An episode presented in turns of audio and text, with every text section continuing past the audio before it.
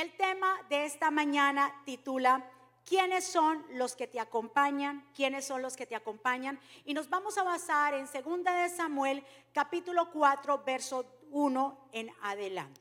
Dice la santa palabra del Señor así. Luego que oyó el hijo de Saúl que Abner había sido muerto en Hebrón, las manos se le debilitaron y fue atemorizado todo Israel. Y el hijo de Saúl tenía dos hombres, capitanes de bandas de merodeadores. El nombre de uno era Baana y el otro Recap, hijos de Rimón Veronita, de los hijos de Benjamín, porque Berod era también contado con Benjamín, pues los veronitas habían huido a Gitán y moraban allí como forasteros hasta hoy. En nuestra vida necesitamos que personas nos acompañen, tenemos amistades, pero las personas que nos rodean siempre de una manera u otra, ellas influyen en nosotros y nosotros influimos en ella, ¿verdad? Las personas que nos acompañan. Entonces, todos necesitamos de amistades, compañías, de confiar en alguien, de contarle a alguien, de estar acompañados, de compartir una buena cena, una buena charla. Pero yo sé que muchos de los que estamos aquí hemos sufrido traiciones de una manera u otra por una amistad o de pronto en los negocios eh, fue traicionado con alguien y han cerrado y esto les ha afectado tanto que han cerrado sus corazones a volver a creer en la amistad en volver a creer de que se pueden enamorar de nuevo, en volver a creer de que el negocio que no funcionó porque alguien lo engañó, se puede volver a levantar con personas. No todos los que están a nuestro alrededor tienen que ser enemigos, pero venimos en esta mañana a compartir de cómo nosotros podemos detectar esas personas que nos acompañan. ¿Qué clase de personas nos están acompañando a nosotros? ¿Qué clase de personas son las que tenemos a nuestro alrededor? Porque usted está escuchado muy bien que muchos de los padres les advertimos a nuestros hijos cosas como deje de estar andando con esas amistades. Esas amistades no le convienen. Aunque nosotros estemos bajo la cobertura del Señor y bajo su voluntad y nos suceden esta clase de cosas, no es para matarnos, no es para estancarnos, es para nosotros ser promovidos. Cuando usted entiende que usted va por el camino de esta vida y se encuentra con traiciones que le salen mal con algo, simplemente usted dice, este es parte del paquete y es que algo Dios va a hacer conmigo, porque cuando se avecina algo bueno, algo nuevo, el enemigo quiere estancar. Vemos la historia de Isboset. Isboset era hijo de Saúl. Y Isboset, ya su padre había muerto, pero Abner era el jefe de capitán del, del ejército de Saúl. Y ya pues se conocía de que él era muy cercano a la familia y que era un hombre que era de confiar. Cuando Saúl muere, obviamente, Abner pone a Isboset como rey de Israel, sabiendo que ya David había, había sido establecido en el reino de Judá como rey. Pero este Abner, que era el jefe capitán de, Saúl, eh, pone a este muchacho Isboset. Obviamente, Abner muere y para Isboset, Abner se había convertido como su cobertura, ese hombre que lo cuidaba porque había cuidado a su padre por mucho tiempo. Cuando le dicen a Isboset que Abner había muerto, esto ocasionó en él tristeza, dice que se le debilitaron sus manos. Él se puso muy triste y se sintió de que, ¿qué va a pasar sin Abner? ¿Qué va a pasar con mi vida? Me van a matar.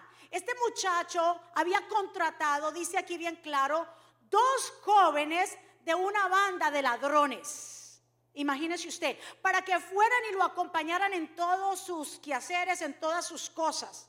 Él pensaba que estos dos jóvenes de pronto le iban a hacer de apoyo y lo iban a cuidar. Pero lo que él, Isbosé, no había entendido es que él estaba acabando como quien dice su propia muerte. Porque déjame decirte que uno tiene que saber quiénes son los que le rodean. Isbosé sabía que estos dos jóvenes estaban haciendo lo malo, eran ladrones, le robaban a la gente. Y usted tiene que saber qué clase de personas lo están acompañando a usted. ¿Por qué? Porque muchas veces, ok, José dijo, bueno, ellos, son, ellos tal vez sean malos con otros, pero conmigo no. Y una de las cosas que usted tiene que detectar, qué clase de personas tú tienes a tu alrededor, sé que si las personas que tú tienes alrededor se portan deshonestamente, son mentirosos, son eh, personas que no son de buen testimonio con los demás que te hace pensar que contigo no van a hacer lo mismo. ¿Estamos de acuerdo? Si alguien te habla mal de alguien todo el tiempo, esa persona algún día va a hablar mal de ti. Usted tiene que discernir y saber qué personas usted tiene a su alrededor. Isbosé cometió un error muy grave y era conseguir a estos dos muchachos que le robaban a la gente y siendo amigo de ellos. Escúchame bien, pueblo. Si nosotros queremos que las cosas funcionen y seguir el camino y seguir el, propósito de Dios, tenemos que ser muy cuidadosos quiénes son los que nos rodean. Porque cuando nosotros estamos rodeados de gente negativa, terminamos hablando negativo. Por eso tenemos que tener cuidado. ¿Qué personas son aliadas tuyas?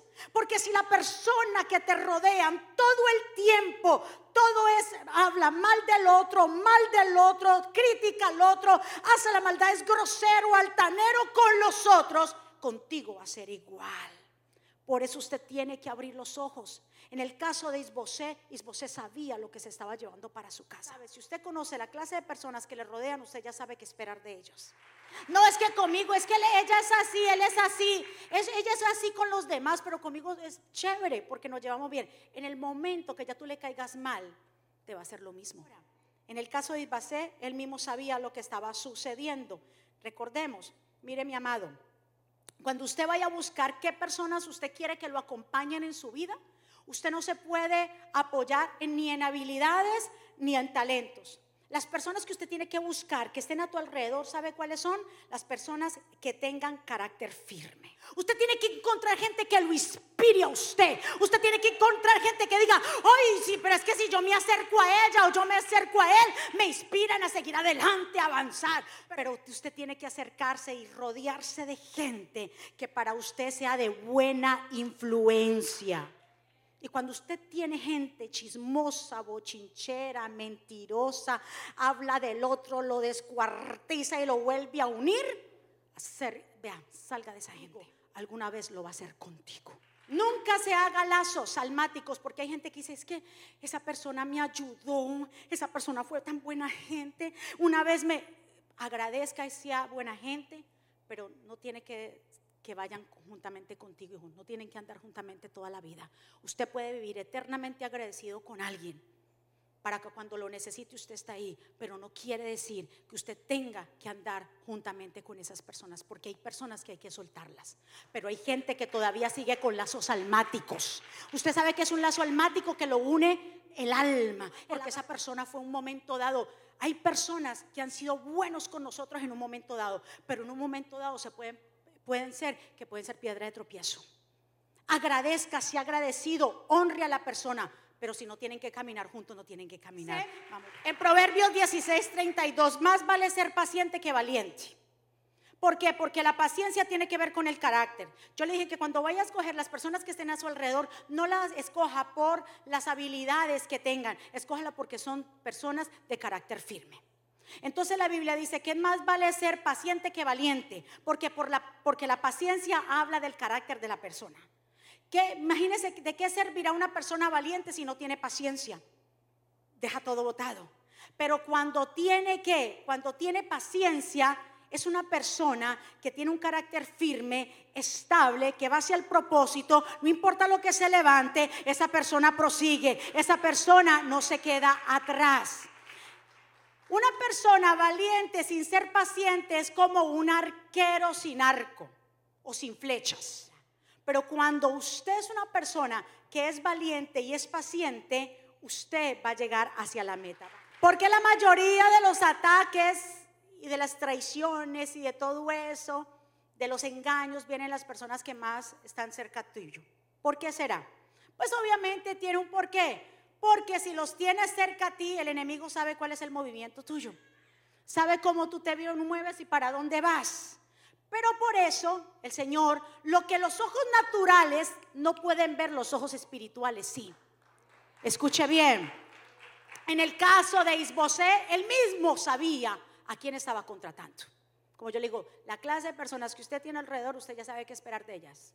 Isbosé sabía a quién estaba contratando. En el caso de nosotros, Nuestros ojos naturales no podemos ver personas que se portan bien, que no sé qué, y no tienen esos indicios de que yo le hablé hace rato.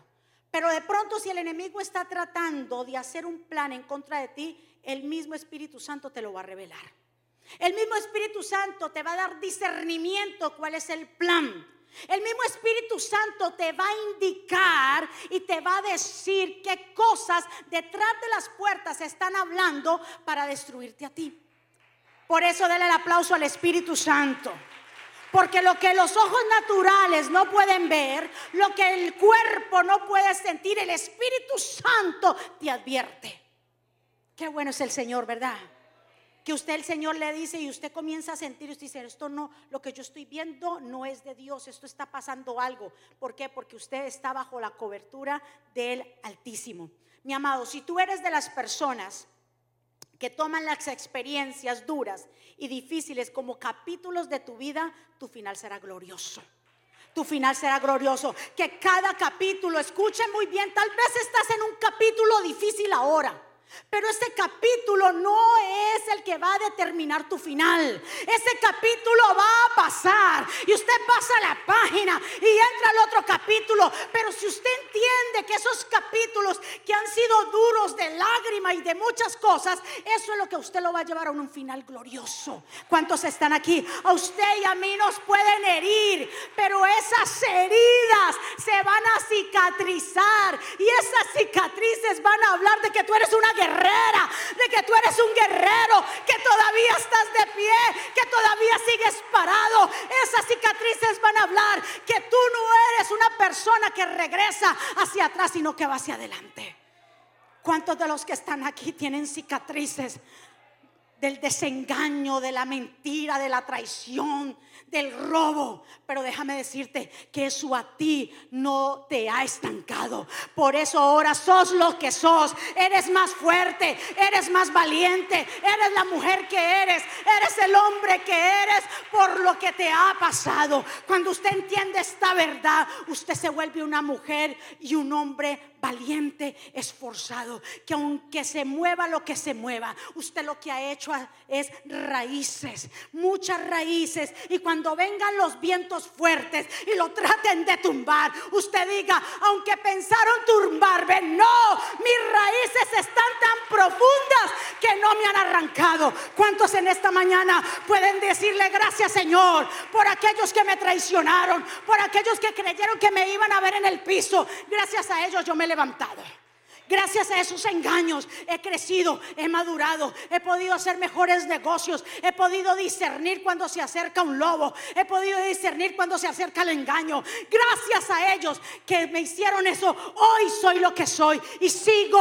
avanzando. Que Isbosé, como yo le dije, él sabía quién estaba contratando.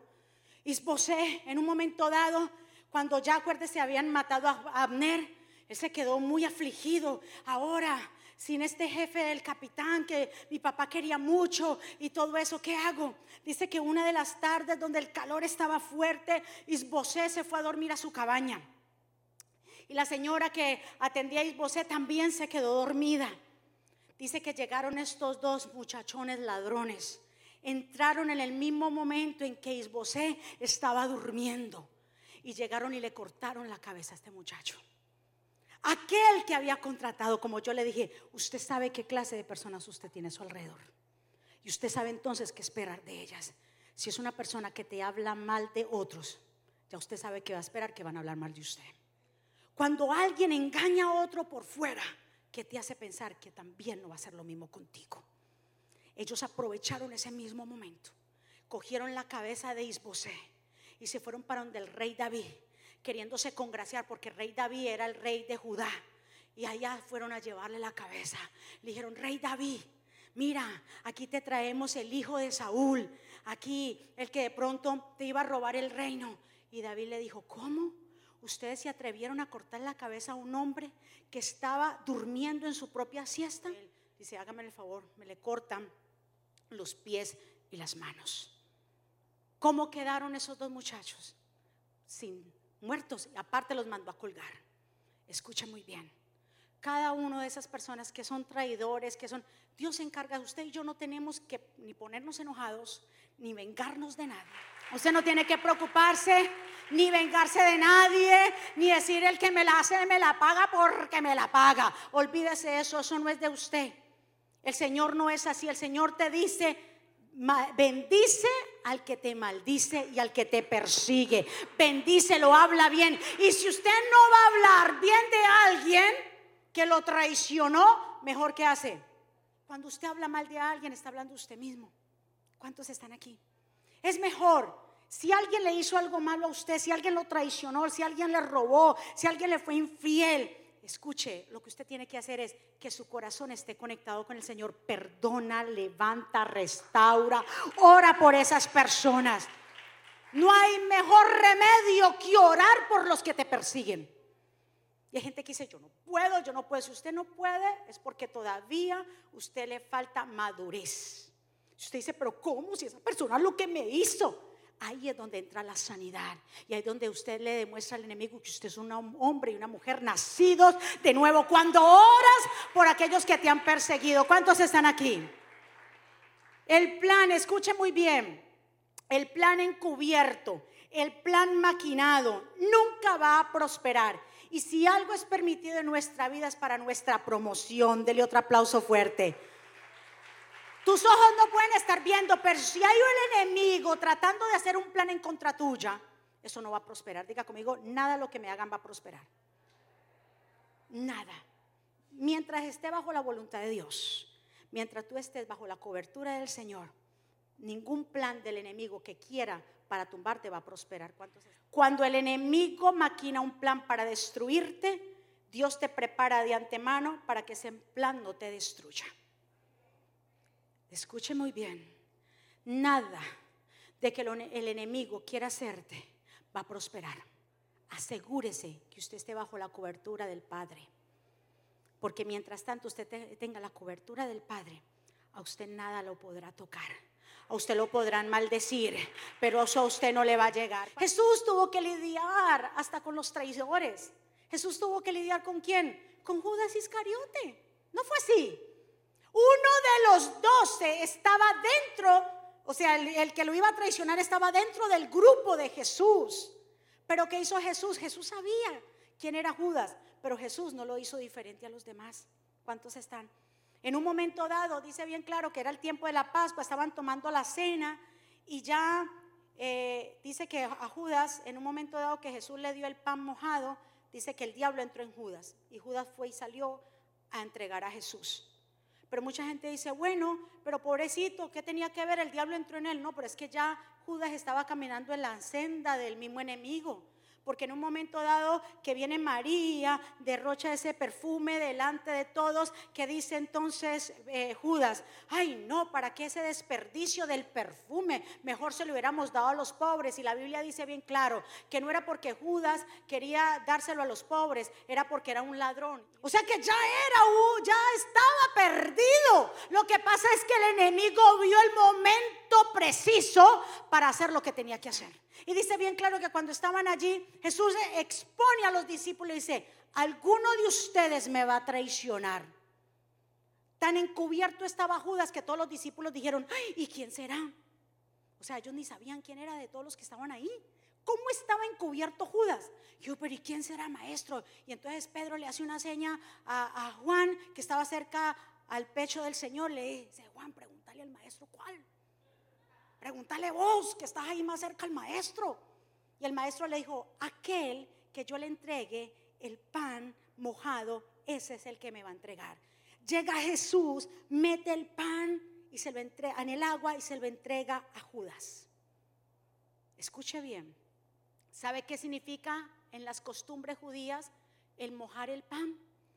Cuando alguien, un anfitrión, invitaba a alguien a su casa, le servía la sopa y le servía el pan.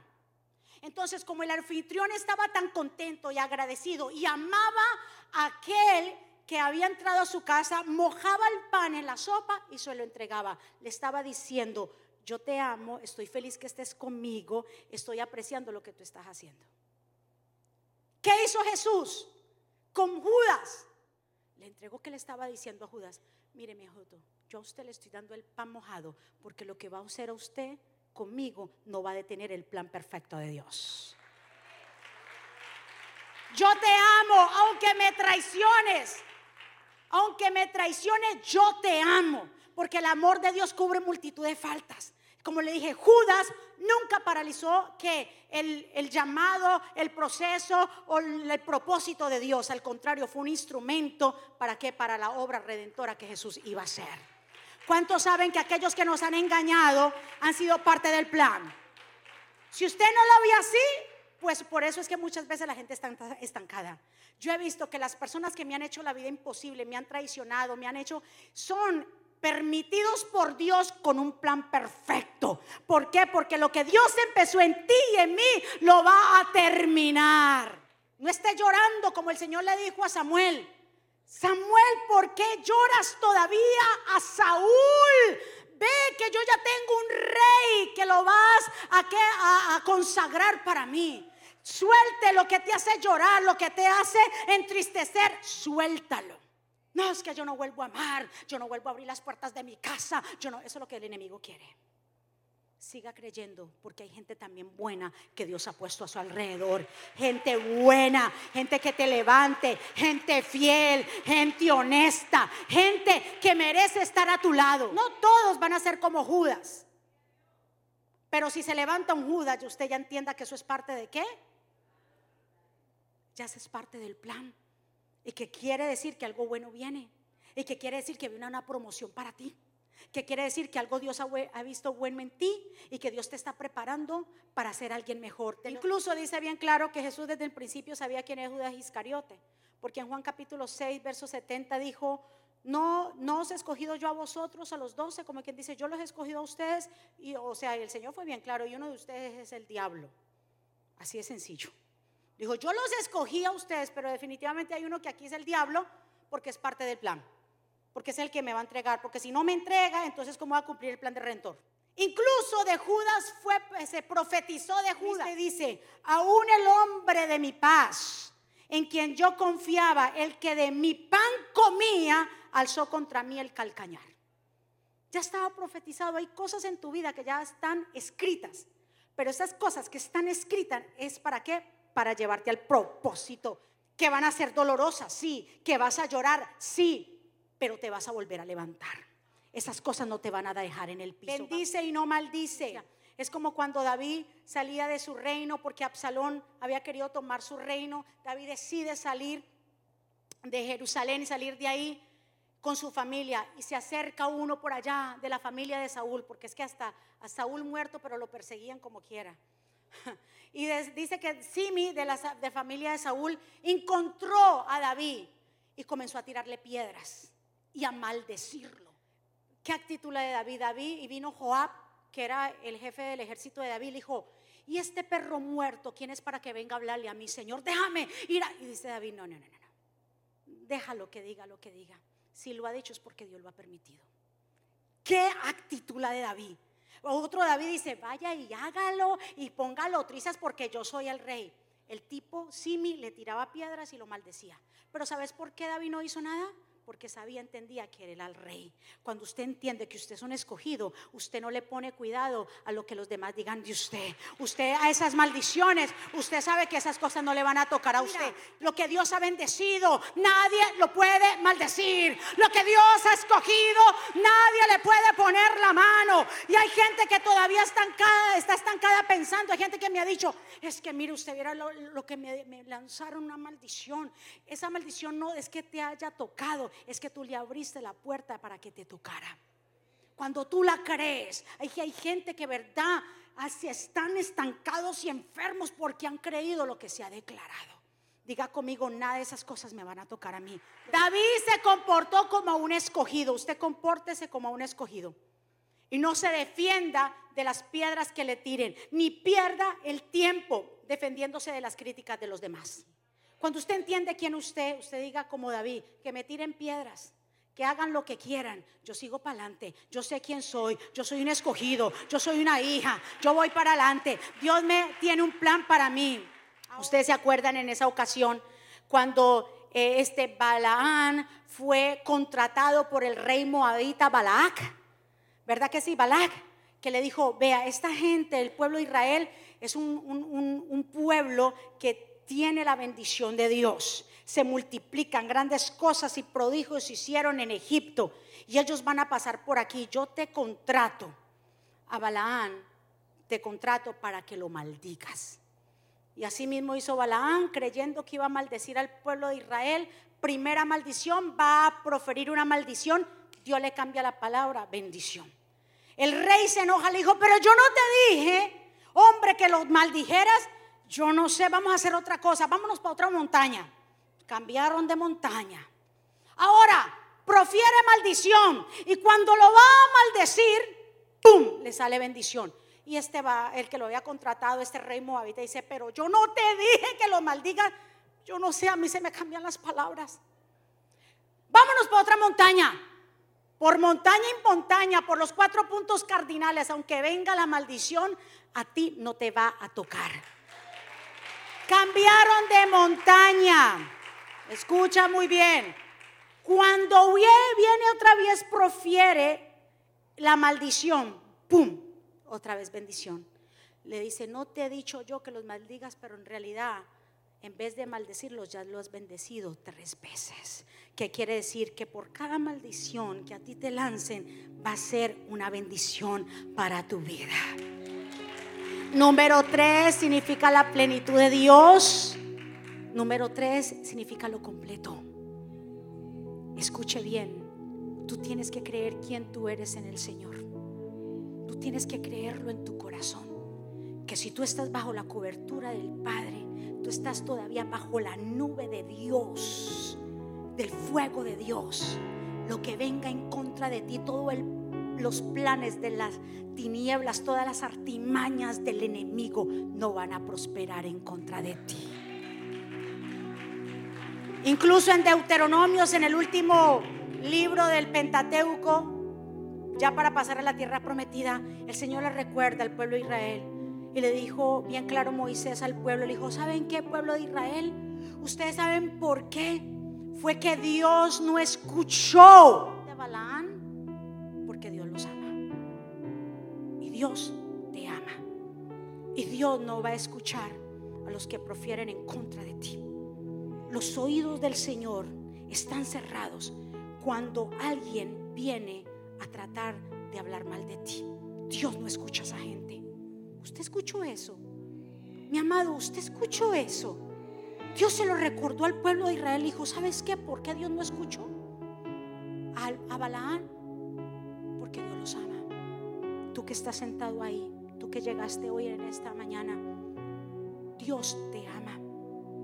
Y Él cierra los oídos a aquellos que quieren hacerte daño. Aquellas oraciones contrarias que diga que le vaya mal. Que ¿Usted cree que, que alguien ore de esa manera o pida o declare sobre usted? ¿Dios le va a escuchar? No, pero por Dios, créalo. Dios cierra sus oídos. ¿Sabes por qué? Porque Él te ama y porque estás bajo la cobertura del Padre. Dele un aplauso fuerte al Rey.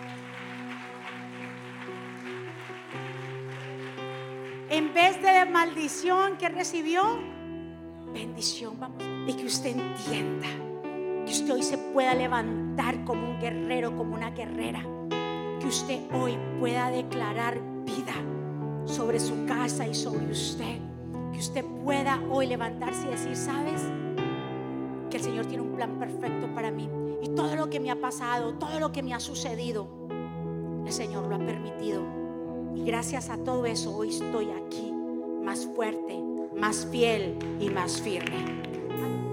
Ti confía mi corazón, en ti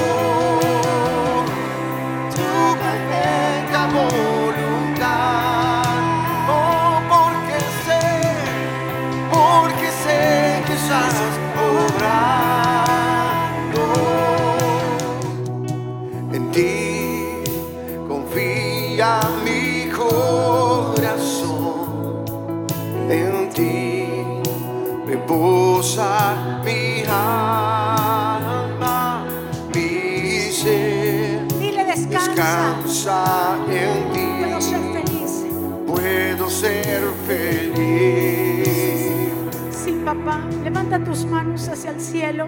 Y dile, Señor, yo perdono a aquellos que me han herido, que me han engañado, que me han robado, que han hablado mal de mí, Señor. Yo perdono, Señor, y yo los bendigo porque han sido parte del plan y de mi propósito.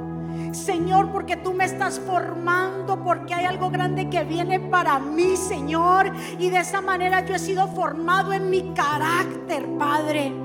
Gracias Dios, porque tú revelas los planes. Gracias porque aunque han tratado de destruirme, me han, tal vez me he caído, pero me he levantado. Yo no estoy destruido. Yo sigo con fuerzas, sigo avanzando. Dile, yo sigo adelante. Que ellos entiendan el plan perfecto que tú tienes para ellos. Señor, y que Jesús, tú no rechazaste a Judas. Tú le dijiste a Judas cuando le entregaste el pan, ve y haz lo que tienes que hacer. Porque era parte del plan. Mi amado, hoy el Señor te entrega esta palabra para que entiendas quién tú eres en Dios. Quién tú eres. Tú eres un escogido. Compórtate como un escogido. Habla palabra de bendición y no de maldición. Habla palabras que construyan y no que destruyan. Comienza a cambiar tu lenguaje, tu actitud. Y ten mucho cuidado de la gente que te rodea. Acércate a gente con carácter. Acércate a gente que se porte bien y no hable de nadie. Porque lo que yo he bendecido nadie lo podrá maldecir. Porque lo que yo he puesto el sello nadie se lo podrá quitar. A lo que yo he escogido, a lo que yo he levantado, nadie lo podrá quitar del camino. Porque mi protección está sobre ella y sobre él. Gracias Espíritu Santo. Hay todavía médico. Ese médico eres tú, Señor. Que sana, que liberta.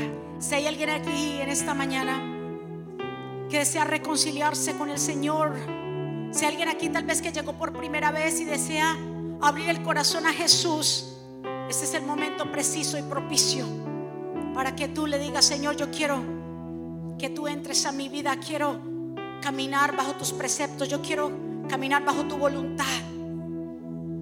Si alguien aquí puede repetir conmigo esta oración, desde ahí donde usted se encuentra, que puede repetir conmigo, Señor Jesús, yo te doy gracias por mi vida. Yo te pido perdón por mis pecados. Yo te acepto como mi Señor y suficiente Salvador. Perdóname, ayúdame, enséñame, adiéstrame. Abro mi corazón para que tú mores. Abro mi vida, Señor. Yo quiero ser guiado por ti en esta hora. Yo reconozco que soy pecador y que necesito tu perdón. Gracias Espíritu Santo. Y escribe mi nombre en el libro de la vida. En el nombre de Jesús. Amén. Una vez más, pueblo. reposa mi mi ser descansa. descansa en ti. Sí, Señor. Puedo ser feliz. Sí, Jesús, díselo. Sí, Señor, confía Yo descanso en mi ti. corazón. porque tú me tienes protegido, porque hay un cerco de protección. Reposa mi alma, Mi ser.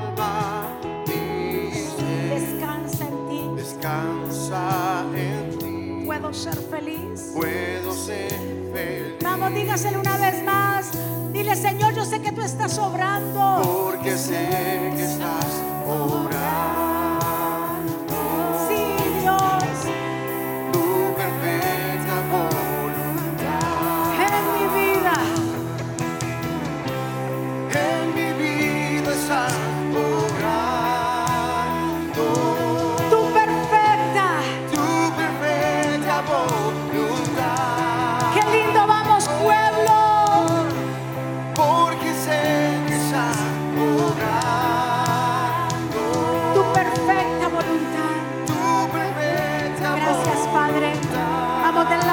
fuerte al Rey de Reyes. ¡Vamos! ¡Qué lindo! Usted puede adorar en esta mañana. Hoy usted puede levantar su mano como una guerrera. Que hoy usted todavía sigue parado a pesar de lo que le hayan hecho. Hoy usted le puede decir gracias, Señor. Yo sigo, yo sigo hacia la meta. Yo prosigo hacia el supremo llamamiento, Señor. Gracias. Gracias, Señor. ¿Cuántos recibieron esta mañana? Denle otro aplauso fuerte al Señor aunque derribados pero no destruidos, porque nos volvemos a levantar. ¿Cuántos se han vuelto a levantar? Y sígase levantando, amén. Que Jehová te bendiga y te guarde. Que Jehová haga resplandecer su rostro sobre ti y tenga de ti misericordia. Que Jehová alce sobre ti su rostro y ponga en ti paz. Y termino con estas palabras. Vivan en gozo, sigan creciendo hasta alcanzar la madurez. Anímense los unos a los otros. Vivan por favor en paz y armonía. Entonces el Dios de amor y paz estará con ustedes. Que la gracia de nuestro Señor Jesucristo, la comunión con el Espíritu Santo sea con todos ustedes. Dios me los bendiga, les amamos. Bendiciones. ¿Quieres estar al día con todos los eventos de la pastora Mónica Jaques y Ministerio Jesucristo Vive? Ahora lo puedes hacer. Introduciendo la aplicación Mónica Jaques, ahora disponible en la tienda de aplicaciones de Apple y Google. Es muy fácil de usar y contiene un menú útil y de acceso rápido. Ahora podrás acceder al último libro de la pastora Mónica, eventos, palabras de fe e incluso comunicarte con nosotros vía chat. También puedes seguirnos en Facebook, Instagram, Twitter y YouTube para ver servicios de poder en vivo y recibir reflexiones, palabras de aliento y mensajes diarios. No esperes, descarga la aplicación ahora.